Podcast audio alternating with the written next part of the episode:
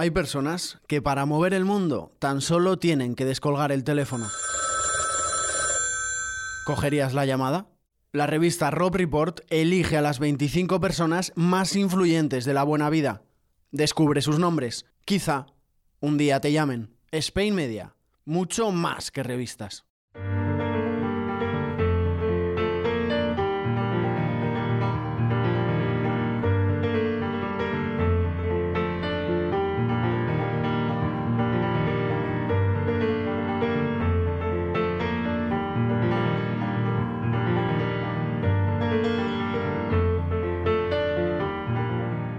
Hola, soy Mónica Marchante, aunque seguro que vosotros me conocéis mejor por la del palco del plus.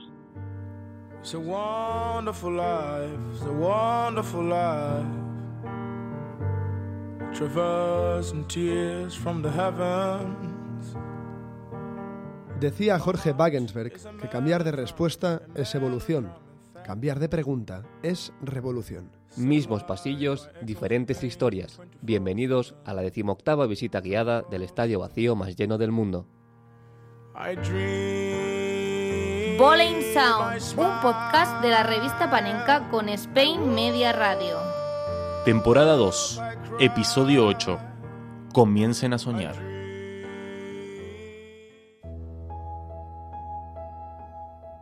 ¿Y este aparatejo, Sergio? Yo cuando lo he comprado me han dicho que es una máquina del tiempo. Bueno, desde luego, o es una máquina del tiempo o una lavadora muy moderna. Pe- Pero ¿qué pasa? ¿Que hemos jubilado ya el autobús? No, no, si en verdad la máquina del tiempo es un capricho que me he dado, no, no la vamos a usar. ¿Qué haríamos entonces? ¿Retroceder en el tiempo?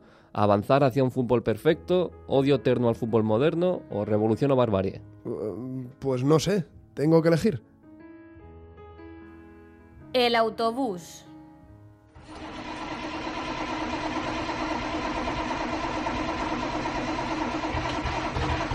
Supongo que decantarse por fútbol vintage o fútbol moderno conlleva muchos matices. Avanzar es positivo, está claro, pero el progreso no siempre es evolución. Míranos a nosotros, Sergio. Qué bien nos va en este autobús ochentero. Bueno, ni una cosa ni la otra. A veces está bien romper con el pasado, aportar nuevos conceptos. Si hablamos de lo que concierne al césped, la innovación siempre es bienvenida. Y un buen ejemplo para hablar de ello es Marco Van Basten. A ver, identificación, por favor.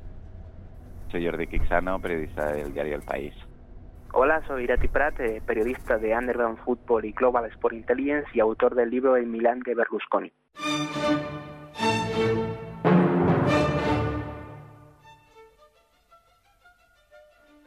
¿Fue Van Basten el primer delantero que complementaba su altura con una gran calidad técnica?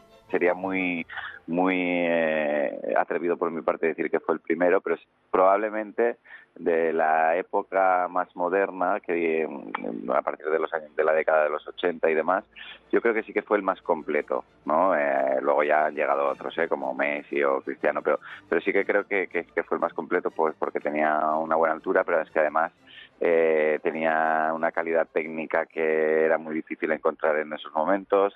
Eh, en la definición era brutal, o sea, no fallaba casi casi ninguna.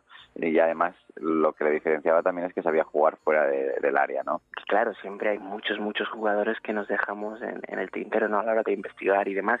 Y por ejemplo, cuando bueno cuando yo estuve escribiendo el libro, estuve revisando pues todo lo que se había escrito sobre Van Basten y es cierto que había pues menciones otros jugadores eh, no similares, pero sí de un corte parecido, ¿no? Eh, por ejemplo, se mencionaba que César, el futbolista del Barcelona, también se podía entender como uno de los primeros futbolistas o primeros delanteros modernos, ¿no? Esos jugadores que complementaban tanto una gran potencia física como eh, una buena técnica, ¿no? Yo creo que sobre todo era el, el- el jugador más elegante. Creo que le llamaban el cisne, si no lo recuerdo mal, o la garza también.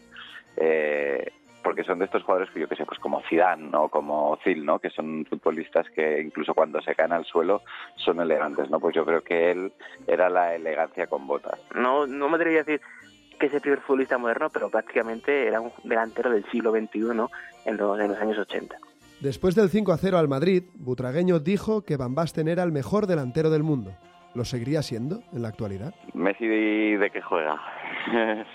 si ponemos a Messi de delantero centro, no, porque claro, eh, Messi ha habido uno en la historia y no, no se puede competir con él. Incluso te diría que Cristiano Ronaldo ahora que está jugando delantero centro, pues tampoco. pero yo sí que lo metería desde luego en el segundo escalón, pero no de la actualidad, porque claro, ahora, ahora estás luchando contra Messi y Cristiano, que son probablemente los mejores de la historia, Messi seguro, y pero sí que los metería en un escalón eh, en el segundo, ¿no? Eh, quizá quitando pues eso, Pelé, Maradona y, y él, eh, y Messi, perdón, sí que hay otros, otros, ¿no? Como podría ser, yo que sé, pues Ronaldinho, o Zidane, o George Best, o Jimmy Johnson, o incluso Bobby Charlton. O sea, estos jugadores que también marcaron una época y yo creo que él estaría, eh, desde luego, entre, entre, entre A ver, compararlo con los jugadores de ahora es que es, es complicado, ¿no? Porque, eh, por ejemplo, en la presentación del libro me preguntaron varias personas, ¿no? Si, si Van Basten o si había jugadores de aquel Milan eh, que pudieran competir a día de hoy en el, en el fútbol actual, ¿no? Es cierto que, claro, siempre cambia mucho el fútbol, pero es cierto que, por ejemplo, yo comenté que sería un jugador que creía que podía rendir ahora, obviamente si estuviera al 100% físicamente durante todos sus años, yo creo que Van Basten lo podría hacer sin ningún tipo de problema. Él estaba en la selección holandesa que ganó el único título que hay en sus vitrinas. ¿La crisis de resultados se ha unido ahora a una crisis de estilo la Orange? La historia viene de ya de parte de muy lejos. Eh, siempre ha habido unos lobbies en, Holanda, tanto en el Ajax como en el PSV, como en el Feyenoord y con la selección. Bueno, es quizá el carácter inherente ¿no? de, de los holandeses y siempre ha habido una discusión de, eh, histórica de si el modelo Cruyff o el modelo Van Gaal, ¿no? Esto empezó con el Ajax y se acabó extendiendo a la, a la selección holandesa por, por la influencia que tiene el Ajax en el fútbol holandés. Durante muchos años ganó la escuela cruyffista porque ya venían de Finus Michels, la naranja mecánica y demás y durante la última década ganó el librillo de Bangal. Y cuando digo librillo es que es así, porque era un, es un libro que entregaban a todos los entrenadores en Holanda y todos tenían que entrenar así. Y este entrenamiento eh, estaba totalmente obsoleto y desfasado porque, yo qué sé, no se buscaban partidos en espacios reducidos, sino que eran todas situaciones reales y a veces pues no lo sé, para competir eh, tú necesitas, a, y, ya, y ya para los jóvenes, ¿eh? o sea, necesitas no hacerlo todo igual, sino eh, ir cambiando, ¿no? Entonces yo creo que, que, que la escuela o el librillo de Bangal se quedó totalmente obsoleto y se han visto después de, de, la final del Mundial de, España, eh, bueno, el que en Sudáfrica, eh, se ha visto que, que, no dan una a derechas, ¿no? Fíjate, te voy a hilar la, la pregunta con, con la biografía de Johan Cruyff, que la estaba leyendo estos días, y bueno, es que lo declaraba, ¿no? Eh, ya fue muy importante en su día la, la figura de, director técnico, en aquel caso pues era Rinus Michels, el, el entrenador, el seleccionador de, de, aquella Holanda del 88, ¿no? Y era muy importante esa figura y es algo que se, acabó, se ha perdido en los últimos años, hubo muchos problemas en Holanda con el seleccionador después de Van Gaal, eh, Danny Blind tampoco cuajó y bueno, ahora en teoría con Ronald Koeman se vuelve a recuperar esa figura que al fin y al cabo es muy importante, ¿no? Y también el trabajo que está haciendo los clubes holandeses, ese trabajo de, de intentar eh, hacer la, el mismo o, o, utilizar el mismo estilo de juego a las categorías inferiores que en el primer equipo. Holanda tiene un problema de, de generación, es decir, hemos pasado de jugadores tan reconocibles y, y, y, reconocidos en el mundo del fútbol como puede ser Van der Sar, eh, Schneider, eh, ¿quién más había? Eh, Van der Vaart, o sea, eran jugadores que eran líderes en el fútbol y eran líderes evidentemente en su selección y ahora no hay esos jugadores en Holanda, sí que hay calidad, sí que hay fútbol y sobre todo es un país que siempre tiene talento.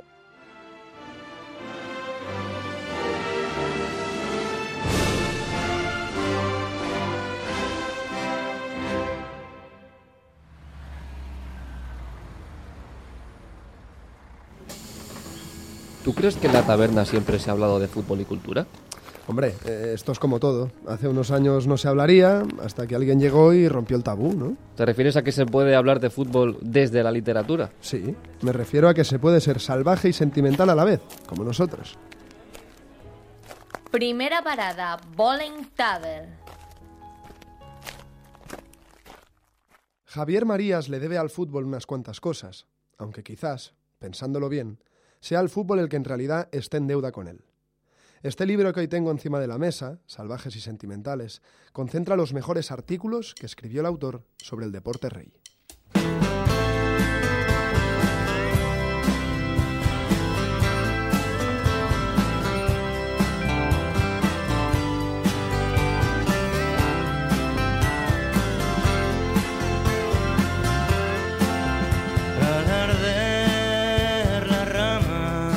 Suele decir Marías que para él escribir de fútbol supone un descanso, un parón necesario, como si el juego del balón fuera una pradera sedosa que te encuentras entre monte y monte, y que al pisarla te reconciliase con el mundo.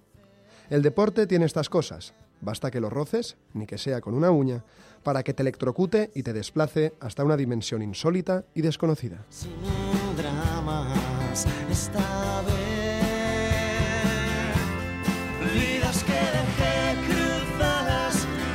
No hay duda de que Marías, cuando regresa de su trance por el césped, lo hace para abordar cosas mucho más dignas e interesantes. En pleno frenesí neuronal, al de Chamberí le dio por levantar novelas de referencia como Corazón tan blanco, Tu rostro mañana o Berta Isla, la última, ganadora hace unos meses del Premio de la Crítica. Pero entre párrafos y cafés, entre diccionarios y bloques de notas, el escritor ha encontrado en el fútbol una vía de escape para batallar contra el desgaste cerebral que acorrala a los intelectuales de gran calibre, a los que a menudo se les exige que tengan una respuesta brillante para todo. Y el resultado de estas huidas momentáneas desemboca en Salvajes y Sentimentales, Letras de Fútbol, la última recopilación de sus más lúcidos artículos futbolísticos, publicado por Alfaguara en 2010. El libro es la constatación de que Marías, en sus tiempos muertos, siguió puliendo, tal vez sin quererlo, una mirada única y reveladora. En el fútbol no se acumula ni se atesora nada pese a las salas de trofeos y a las estadísticas cada vez más apreciadas. Haber sido ayer el mejor no cuenta ya hoy, no digamos mañana. La alegría pasada no puede hacer nada contra la angustia presente. Tampoco, por tanto, existen durante mucho tiempo la pena ni la indignación, que de un día para otro pueden verse sustituidas por la euforia y la satisfacción. Quizá por eso el fútbol sea un deporte que incita a la violencia, como decía Cabrera, pero no por las patadas, sino por la angustia. A cambio hay que reconocer que tiene algo inapreciable y que no suele darse en los demás órdenes de la vida. Incita al olvido, lo que equivale a decir que a lo que no incita es al rencor. Esta es una de las muchas ideas que palpitan dentro del libro. Uno de esos pasajes que, sin que lo estén, te saltan a los ojos como si alguien los hubiera subrayado antes. La memoria huidiza de la pelota. El solo importa el resultado de hoy. María recoge cada tópico del fútbol y luego lo desmonta, lo descuartiza, reduciéndolo a finas láminas de un conocimiento aplastante. Solo así se consigue que nos vuelva a parecer nuevo lo que tantas veces nos han contado. El fútbol debería dar más que pensar. Pocas cosas hacen que millones de personas salten a la vez de alegría en los estadios y en sus casas por algo que en modo alguno va a afectarlos para bien y para mal en sus vidas y problemas personales. Algo que lo asemeja a la literatura, al cine, a la música, que también son capaces de hacer reír, exaltarse, apiadarse, lamentarse y hasta llorar por historias y personajes que nada cambian de nuestra realidad una vez que se cierra el libro o se encienden las luces o se hace el silencio. O quizás que sí cambian algo cuando tienen eco, lo mismo que en nuestra retina un inmenso gol sobrenatural. Inspirador, lúcido, certero. Sí, pero también contestón, revoltoso, polémico. Políticamente correcto hasta que ya no le da la gana seguir siéndolo. Ese también es Marías, un tipo que nunca ha dado la sensación de sentir frío al otro lado de donde se ubica la mayoría. Acercarse a sus líneas es como ponerse a jugar al lado de una hoguera, que está situada en medio de la nada. Su calor te atrae y te protege, hasta que de golpe descubres que ha encendido una de las mangas de tu chaqueta. Un buen ejemplo de ello es cuando en uno de sus artículos más geniales defiende la patada que le dio Eric Cantona a un hincha del Crystal Palace y que le supuso al francés quedar apartado del Manchester United. Al principio te parece un delirio, al final igual acabas dándole la razón y todo.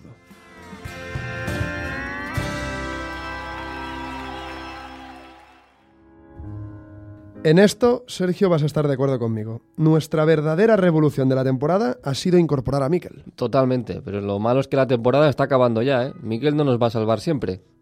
¿Pero qué insinúas? ¿Que tendríamos que ir pensando cosas nuevas? Hombre, reinventarse o morir. Uf, madre mía. Eh, bueno, antes de agobiarnos, vamos a ver qué nos cuenta Miquel. ¿Te parece? ¿Se puede? Segunda parada, vestuario, con Miquel Alonso.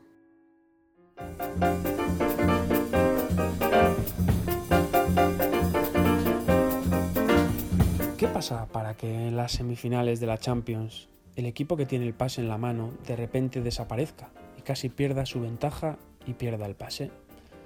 Como si estuviese empeñado en dejar que se escurra entre sus dedos. ¿Se trata del miedo a perder o el miedo a ganar? Cuando tenemos algo podemos perderlo, mantenerlo o intentar multiplicarlo. Entre estas tres opciones, el intentar mantenerlo a veces nos acerca más a poder perderlo. Quizás porque el miedo actúa de un modo terrible. O tal vez es algo más que el miedo. En la extraña parábola de los talentos del Evangelio de Mateo dice así. Porque el reino de los cielos es como un hombre que yéndose lejos llamó a sus siervos y les entregó sus bienes. A uno dio cinco talentos, a otro dos, y a otro uno, a cada uno conforme a su capacidad, y luego se fue lejos. El que había recibido cinco talentos fue y negoció con ellos, ganando otros cinco. Asimismo, el que había recibido dos ganó también otros dos. Pero el que había recibido uno fue y cavó en la tierra y escondió el dinero. Después de mucho tiempo vino el señor de aquellos siervos y arregló cuentas con todos. Llegando al que había recibido cinco, trajo otros cinco talentos, diciendo, Mira, me diste cinco, aquí tienes, he ganado otros cinco con ellos. Y su señor le dijo, Bien, buen siervo y fiel, sobre poco has sido fiel, sobre mucho te pondré. Llegando también el que había recibido dos talentos, dijo, Señor, dos talentos me entregaste, aquí tienes, he ganado otros dos talentos sobre ellos. Su señor le dijo, Bien, buen siervo y fiel, sobre poco has sido fiel, sobre mucho te pondré. Pero llegando también el que había recibido un talento, dijo, Señor, te conocía que eres hombre duro, que siegas donde no sembraste, y recoges donde no esparciste, por lo cual tuve miedo, y fui y escondí tu talento en la tierra. Aquí tienes lo que es tuyo. Respondiendo su señor le dijo, Siervo malo y negligente, sabías que siego donde no sembré y que recojo donde no esparcí. Por tanto, no debías haber escondido mi dinero, y al venir yo hubiese tenido más. Quitadle, pues, el talento. Atónito ante mi televisor la semana pasada, veía la Roma o al Bayern que venían por detrás a avasallar a los rivales.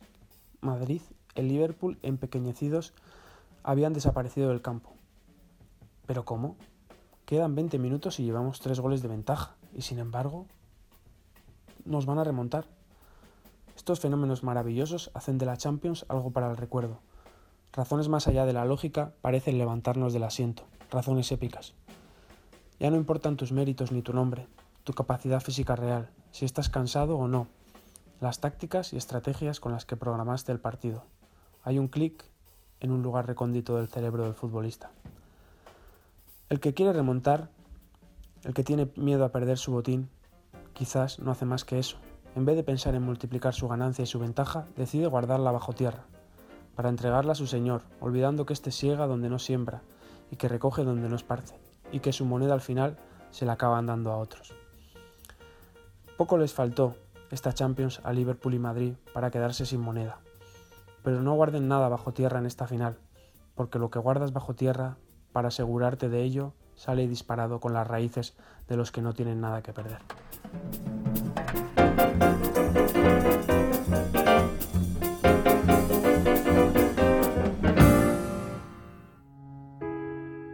A ver, Sergio, hoy espero un partido que marcara un antes y un después, una gran revolución en el mundo del fútbol. Mm, bueno, sí y no.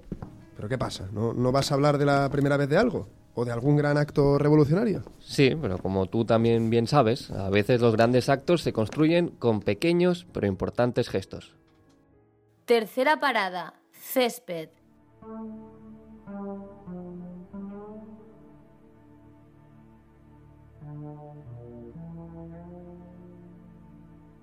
Septiembre de 1975, jornada 4 de Liga. Saltan al campo Racing de Santander y Elche. Es un partido más, otro encuentro intrascendente para un campeonato que acaba de iniciarse. Pero para Hitor Aguirre y Sergio Manzanera, ambos del Racing, esto es más que un partido. Es muy fácil reconocerlos. Llevan dos brazaletes negros, caseros, como hechos con prisa. Es su forma de guardar el luto por los últimos fusilamientos de Franco.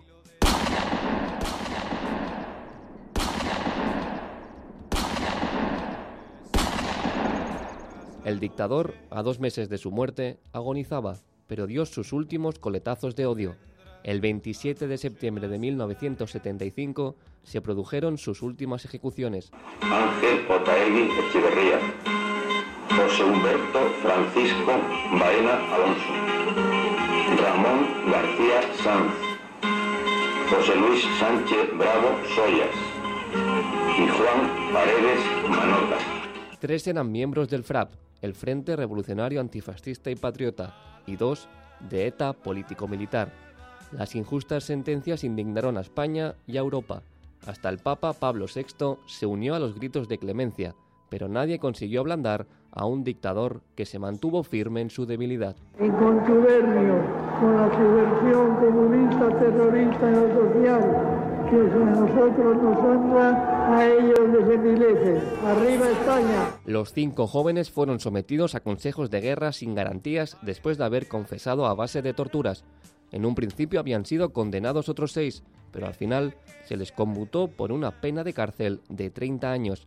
Ningún abogado pudo salvar a los cinco jóvenes condenados a muerte. Eh, nadie quería defender esto porque parecía que estabas a favor del terrorismo. Yo- nosotros y mi organización en aquel momento siempre hemos estado en contra de actos terroristas, pero estábamos en contra de la pena de muerte. Y desde luego nos parecía que había que defenderles y que además era un juicio que no iba a ser juicio, que iba a ser lo que fue, una farsa. Una farsa porque los procesos judiciales se realizaron mediante el procedimiento militar sumarísimo, una injusticia que Aitor Aguirre, vasco, y Sergio Manzanera, valenciano, los dos jugadores que en esta jornada intrascendente han saltado al campo con un brazalete negro, querían reivindicar. Quique Peinado, en su libro Futbolistas de Izquierdas e Informe Robinson, de donde provienen muchos audios que estáis escuchando, explicaron a la perfección la hazaña. La noche del 27 de septiembre, materializados los fusilamientos y un día antes de su encuentro ante el Elche, escuchaban juntos Radio Pirenaica. Por la noche eh, serían de diez y pico de la noche, ya estábamos en las habitaciones, ya habíamos cenado. No, no, no puede ser, no puede ser. Estábamos en contra de la pena de muerte. Pensamos que, bueno, pues oye, pues algo hay que hacer. Y lo que hicieron fue un pequeño pero valiente gesto. En el Racing de Santander Elche salieron con unos brazaletes negros en el brazo que se pusieron mutuamente. Nadie pareció darse cuenta y al final de la primera parte el Racing vencía con un gol de Aitor. Todo iba bien, pero al descanso las cosas empezaron a torcerse. Cuando entramos a la, caseta y nos sentamos, nos mirábamos, eh, chiquerra, me parece que nos han trincado. Y mirabas al fondo a la entrada y estaba todo esto. Ah, todo lleno de... Lleno de- Sí, lo menos había seis o siete dentro del vestuario. ¿eh? Los grises que estaban en la caseta, que habían 10 o 12, nos obligaron a quitarnos los brazaletes y si no nos los quitábamos, la segunda parte no podíamos salir. Saltaron de nuevo al campo y el encuentro acabó con victoria del Racing gracias, caprichoso destino, a un doblete de Aitor. El partido terminó, pero su particular lucha continuaba. Al día siguiente se presentaron en comisaría y tuvieron que hacer frente a una multa y a una acusación penada por la ley antiterrorista, aunque lo peor venía desde los bandos más radicales. Lo peor fue que hubo unas amenazas de muerte. Un batallón de los guerrilleros de, Cristo Rey o de no sé qué. A raíz de saber eso, que escuchabas eh, pues, eh, gente en la calle, que el ascensor subía, que no sabías muy bien dónde te podías meter. Mucha gente de esa estaba incontrolada totalmente y políticamente muy tolerados. Pero menos de dos meses después ocurría lo mejor para ellos y para toda la población. Franco ha muerto. Con la muerte del dictador, el proceso judicial se diluyó. Ni Aitor ni Sergio entraron en la cárcel y su gesto no tuvo consecuencias. Negativas, claro, porque ese brazalete negro fue la única buena noticia en el episodio más oscuro del final del franquismo.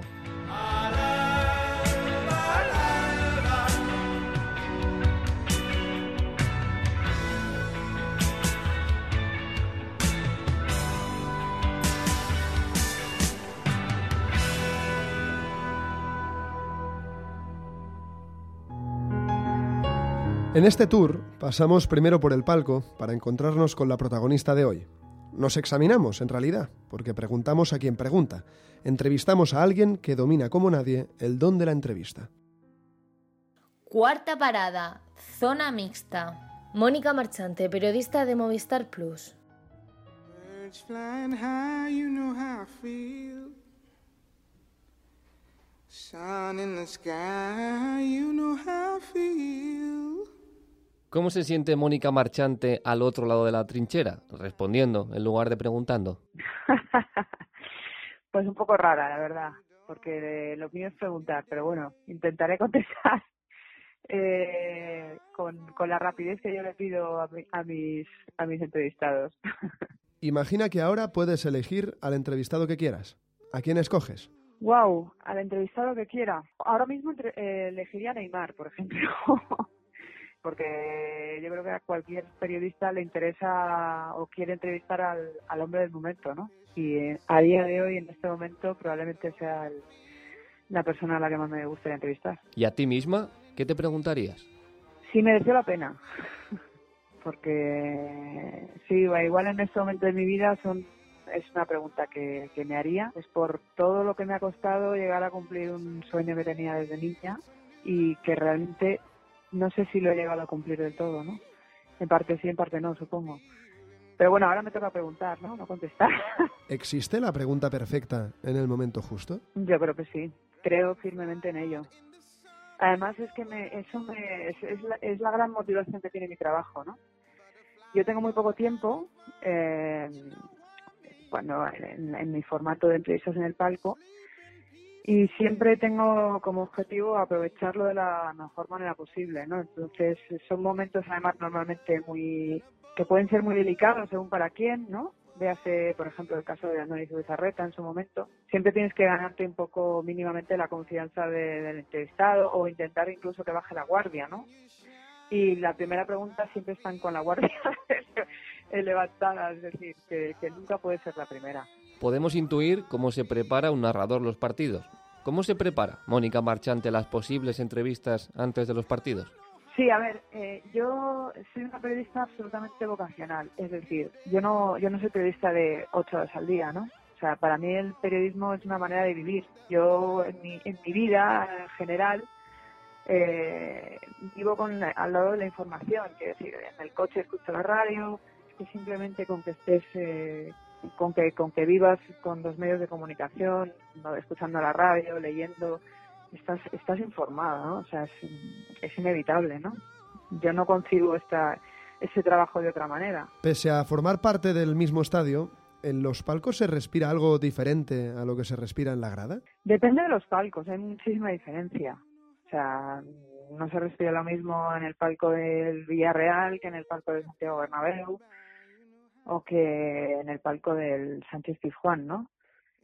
Pero sí, o sea, es evidente que, por ejemplo, en el palco del Bernabéu, pues siempre esto es una cosa manida y que se dice muchas veces, ¿no? Pues se respira un ambiente, pues por ejemplo, muy político, ¿no? Eh, muy, muy de, no de poder, no me gusta decirlo así, ¿no? Porque parece que, pero sí de, de, de, de algo que está muy más allá del fútbol, ¿no?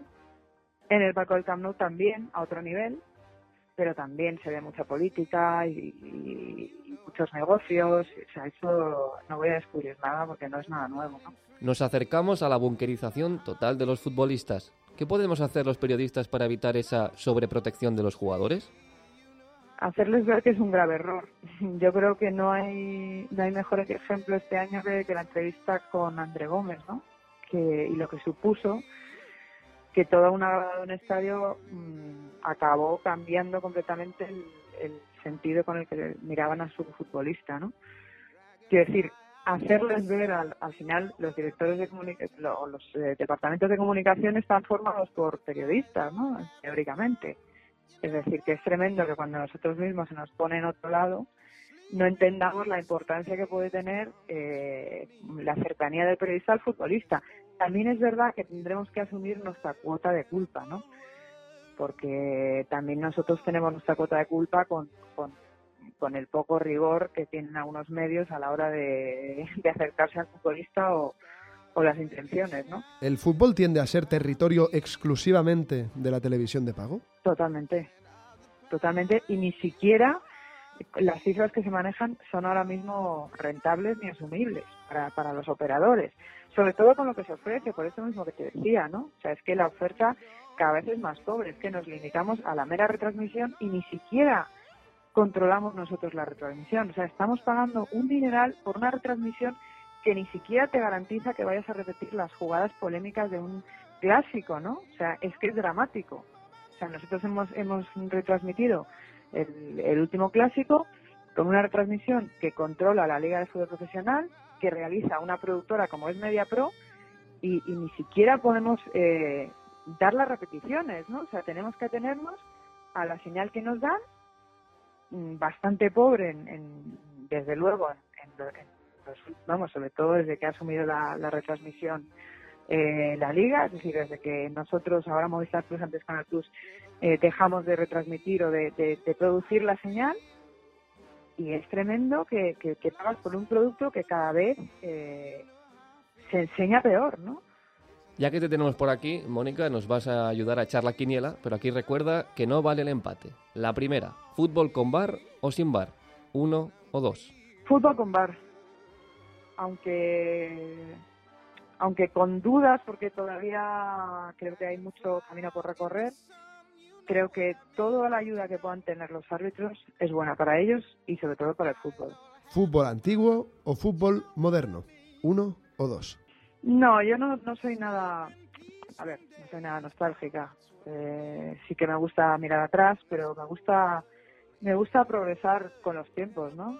Entonces, eh, no sé, mm, el fútbol de ahora, yo ahora me lo paso muy bien viendo, viendo muchos partidos, no, no, no soy negativa en el sentido de que lo de ahora es peor que lo de antes, ¿no? O sea, es diferente, pero no es peor.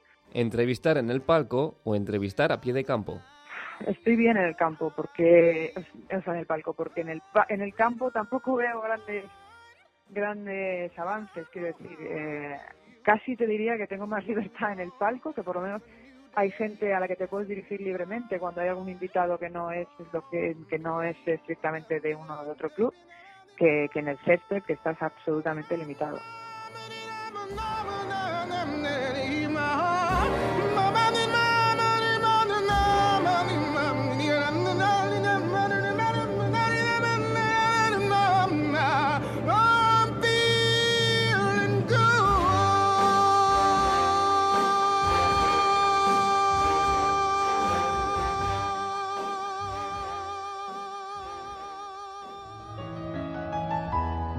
fútbol tiene muchos misterios y con Felipe y Julián tratamos de acercarnos a las respuestas. Hoy ponen el foco en los entrenadores, exactamente en esos que triunfan en equipos de segunda fila, pero que no consiguen dejar huella en el más alto nivel.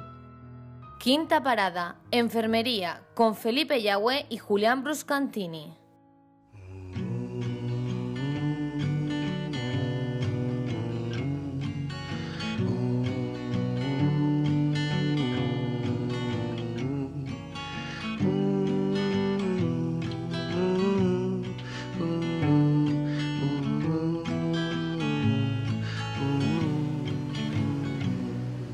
Mensualmente yo me pasaba por esta consulta a preguntarle cosas a mi querido doctor, siempre presa de las dudas y de algunas complicaciones mentales que tengo para entender algunas cosas. Y en una de ellas yo me preguntaba la diferencia que había entre la gente que prefiere ser cola de león o cabeza de ratón. Hoy las cosas las voy a tirar por otro lado y mis preguntas a mi queridísimo Doc van a ir más en relación en la diferencia que hay entre alguien triunfando siendo cabeza de ratón, pero cuando tiene que ser cabeza de león las cosas no son tan fáciles. Veas el caso, por ejemplo, de Unai Emery en el Paris Saint Germain. Doctor Felipe Félix Yagüe, ¿cómo está?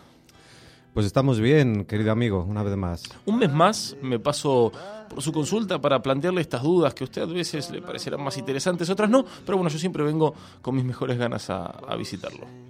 De acuerdo, pues yo aquí le recibo bien y entiendo que plantea un tema, si me permite, le, le- le lanzaré, como diría usted, le tiraré una tesis. Sí. Recordándole que a veces coinciden con la realidad las tesis. Pues bueno, la, la clave está en estrategia o estratagema y estratega. Bueno, pues. eh, Epa, sin epa, duda- epa, epa, epa, explíquese, doctor. Eh, sin duda eh, le daremos mucho más valor siempre al estratega sobre las estrategias. Piense que eh, estrategias y toda su diversidad, eh, eh, más defensivas, más al ataque, más alrededor del balón, más buscando espacios, todas han ganado grandes títulos, pequeños títulos. Pero estrategas que llevan adelante esas estrategias, que incluso las crean y las desarrollan, no todos pueden ganar. Mm. O sea, Emery, por ejemplo, sería capaz de crear estrategias, pero no sería un gran estratega. Mou y Pep, por ejemplo, cada uno en sus estilos, aparte de crear buenas estrategias, ¿serían buenos estrategas, doctor? Bueno, la clave, le insisto, es que la estrategia es una parte más del estratega, que es la clave. Mm. Eh, vamos a hablar entonces que hay también valores o factores muy importantes como son la gestión, el manejo del gran foco mediático Mm. muy intenso cuando estaban los técnicos en, en- en grandes clubes Mm. O eh, llevar un, un grupo de jugadores entre los que a menudo hay algún jugador o dos o tres a veces en plantilla que tienen más poder que el propio director de, de- de ese grupo, que el propio técnico. Sí, sí, sí, sí, sí, sí. Llevar todo eso adelante, pues eh, se puede llevar o se, se llegará al triunfo este estratega, este director técnico, este entrenador, bueno, teniendo bueno, pues, pues un carácter, un temperamento, una personalidad, eh, pues con ciertas habilidades y ciertas competencias de las que sin lugar a duda pues no tenemos demasiado tiempo para exponer. Pero tienen que ver con la flexibilidad, con bueno, con, con- con un carácter eh, oportunamente muy paradigmático, un tipo que ha sido súper exitoso en, en Sudamérica, el señor, el virrey Carlos Bianchi, y cada vez que vino a Europa, primero en los 90 en la Roma y después en los 2000 en el Atlético de Madrid, le fue realmente mal. O sea, no pudo implementar nada de todo lo bueno que había hecho en Vélez y en Boca en, en Europa. Sí, todos tenemos ejemplos, claro. sí. Y, bueno, eh, seguramente cuando hay un cambio también de continente, de fútbol, de cultura, ahí ya hay eh, otros factores que entran en juego. ¿eh? Y sería el caso de Bianchi. Doctor, si me permite, voy a redondear porque usted me ha dado una pauta excelente y voy a sumar al, eh, lo, a lo que yo decía en cuanto a los animalitos al principio. Quizás un estratega es la cabeza de león y el que simplemente sabe hacer las estrategias al final será siempre cabeza de ratón.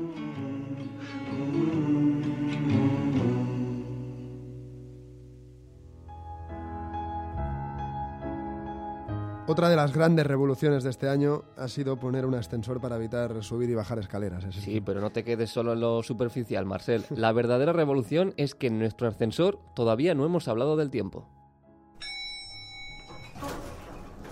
Sexta parada. Ascensor. Vicent Chilet, periodista.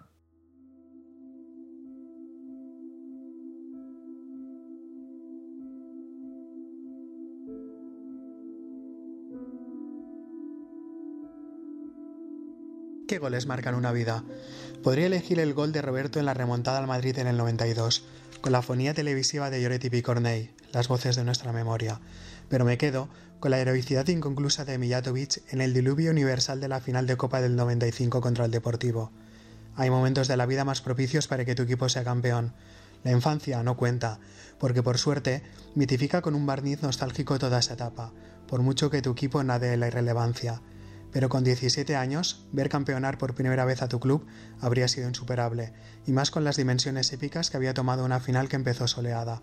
Ganaba el Deportivo, con gol de Manjarín, hasta que en mitad de aquella tormenta perfecta, Petcha puso el golpe franco pegado al palo en una parábola maravillosa. La avalancha de aficionados detrás de la portería me hizo caer por unas escaleras convertidas en cascadas de agua.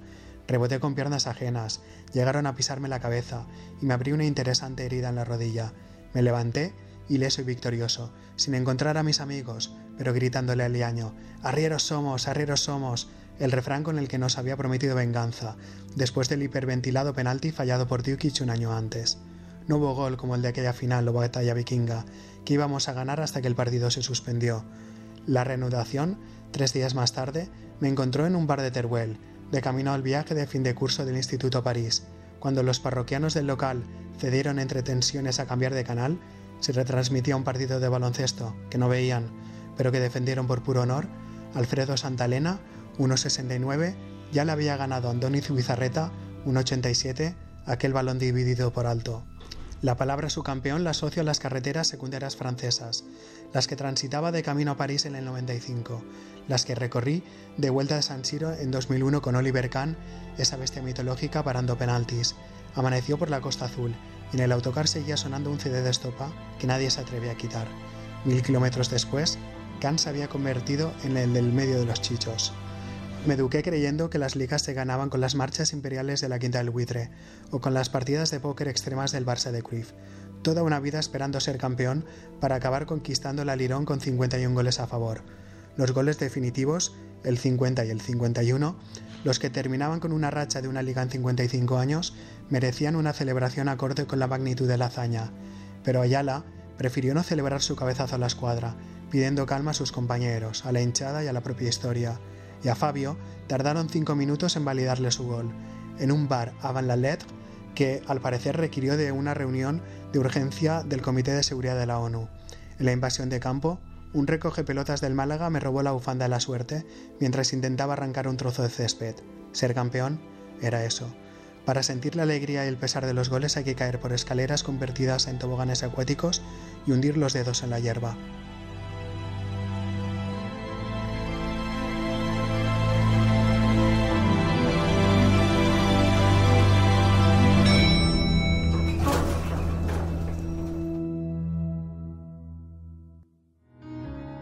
Revolución sí o revolución no. Seguimos sin tener muy claro si hay que retroceder o avanzar. Lo que tenemos claro, eso sí, es que los kioscos deberían ser siempre testigos de todo. Porque el fútbol se escucha, pero el fútbol también se lee. Última parada. Kiosco.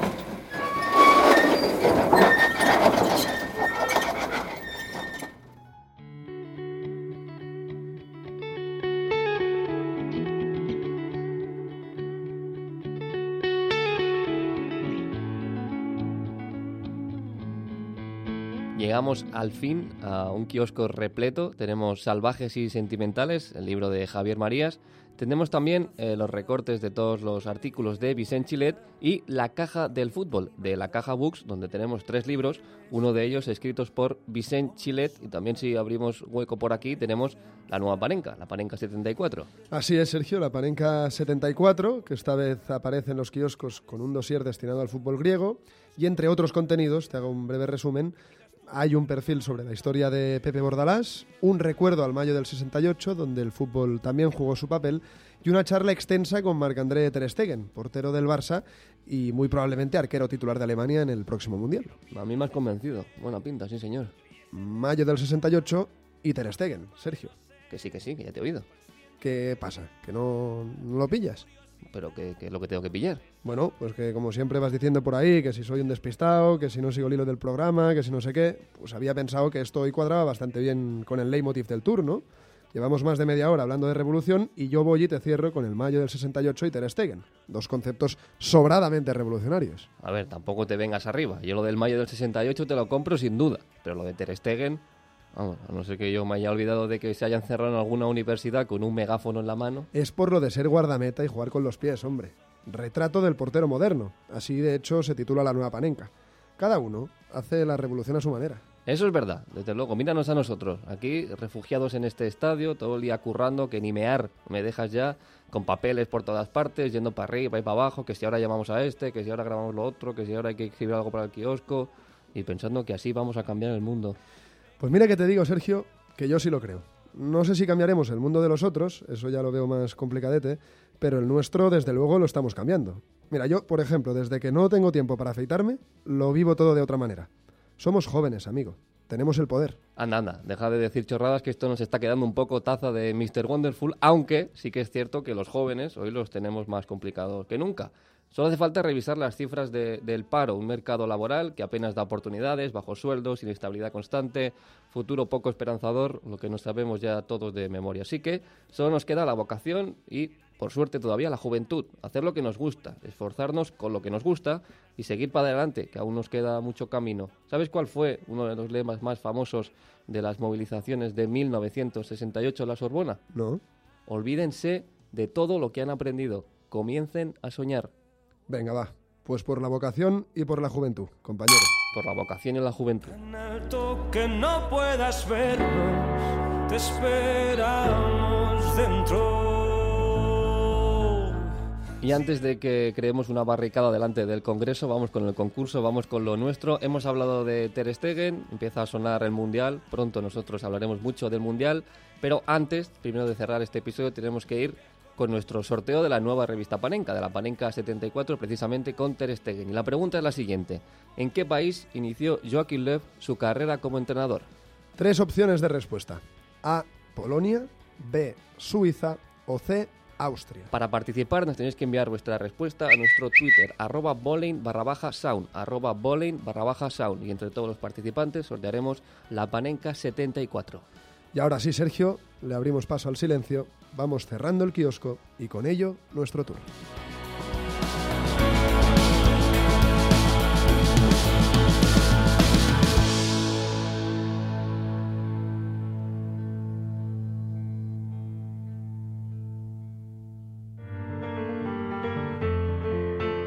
Decimoctavo capítulo.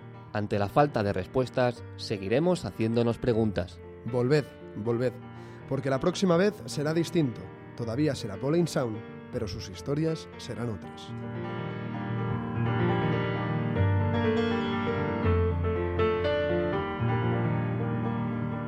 yo no tengo sitio habilitado para ver el partido en ningún estadio, entonces me, me, suelo buscar la vida y en el caso del Bernabéu pues siempre salgo y me coloco al lado del palco porque tengo que tener una zona de fácil acceso para luego en, en el descanso volver a hacer las entrevistas y un día estando sentada con mi bolso y mi micrófono como siempre eh, conmigo pues me llamaron desde la unidad móvil y me dijeron Mónica mira que nos llaman eh, dónde dónde está dónde está dónde está tu bolso y el micrófono tal en ese momento, al tiempo que me llaman mis compañeros de producción, me viene un señor de seguridad, me pide que me acredite y que, que les enseñe mi entrada. Le digo, mire, es que no tengo entrada, tengo pase porque estoy, soy la que hace las entrevistas dentro del palco, no, no, identifíquese.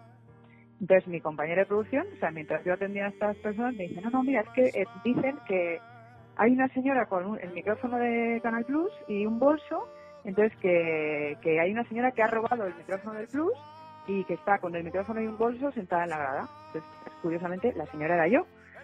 Eh, me confundieron con alguien que había robado su propio micrófono y su propio bolso. Por supuesto, les enseñé mi acreditación, se dieron cuenta de que el micrófono era mío y el bolso también, y pude seguir viendo el partido tranquilamente.